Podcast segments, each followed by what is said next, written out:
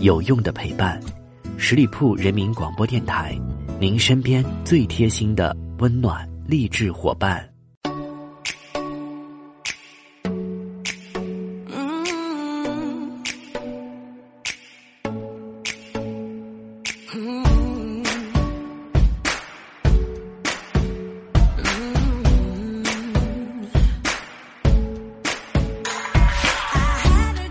各位亲爱的耳朵们，欢迎你们继续停留在十里铺人民广播电台的精彩节目。现在来到的是出发吧，好奇心，我是你的老朋友晶晶。在持续了多日的高温之后，我们总是盼望着能够有一场大雨。当然了，下雨这件事情不是说你想下它就能下，所以很多人现在都想借助一个高科技的手段，那就是人工降雨。但问题是，尽管有很多人已经有了人工降雨的这个概念，可是大家仍然不知道人工如何影响天气。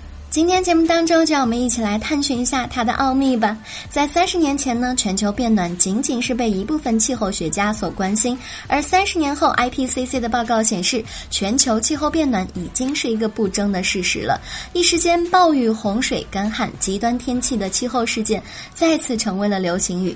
在全球变暖的大趋势下，极端天气气候事件的频繁发生不为人力所控制，那么人工是否可以影响到天气呢？是否会对环境产生？一些负面的影响呢？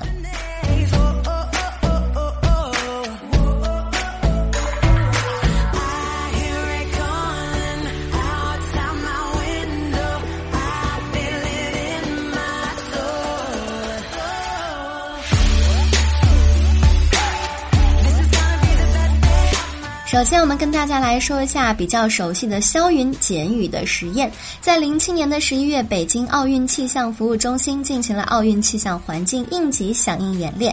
时光指向了二零零七年奥运倒计时一周年。二零零七年八月八日晚八时八分，北京天安门广场灯火辉煌。时任国际奥委会主席的罗格亲手将二零零八年北京奥运会的邀请函交予世界各国各地区的奥委会的代表。然而，很少有人知道。就在六个小时前，北京的门头沟、昌平等地的山区出现了小范围的对流性降雨天气，密云北部山区累计降雨量达到了八毫米。而在北京临近的内蒙古，一场消云减雨的试验正在悄悄地进行，北京的夜空也渐渐地晴朗了起来。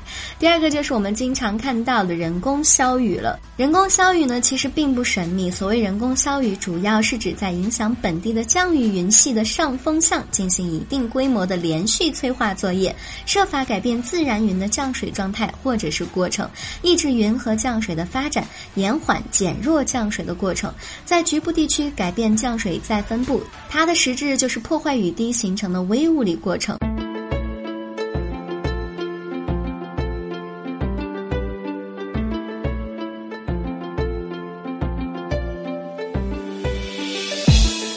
Did you know I couldn't go to sleep last night? 人工消雨采用的方法主要有两种，一呢就是让雨提前下，二就是让雨憋着不下。提前下雨呢，就是在保护区上风方以及周围邻近地区进行人工增雨作业，调节降雨的时间、空间分布，使保护区内无雨或者是小雨。抑制降水的过程就是通过过量播撒催化剂，产生高浓度的冰晶，使过量的降水粒子蒸实有限的环境水分，延缓和减弱降水，或者是在云顶或云内播撒高浓度的粒子群，引发下沉气流，抑制云和降水的发展，促使云体。消散、减弱降水，而在这一个过程当中，准确的天气预报是人工消雨准确发挥效力的前提。小雨的第一步就是分析天气的实况，只有找到积雨云，火箭炮才能够弹无虚发。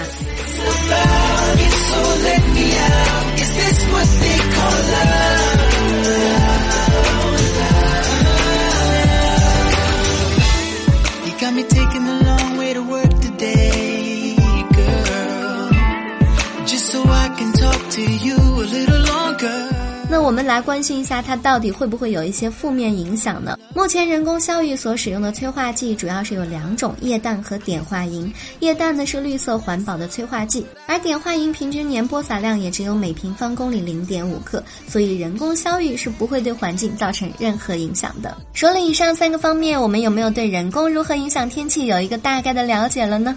好了，以上就是今天节目的全部内容。再次感谢朋友们聆听。如果你对节目有什么好的意见建议，欢迎在下方留。言，我看到的话呢，也会及时的回复大家。同时，依然欢迎朋友们来继续关注十里铺人民广播电台的微信公众号，每一天都会有精彩的内容发送给大家。好了，我们下个周五再会吧，周末愉快，拜拜。本期节目由十里铺人民广播电台制作播出。了解更多的资讯，请关注十里铺人民广播电台的公众微信和新浪、腾讯的官方微博。感谢收听，我们明天再见。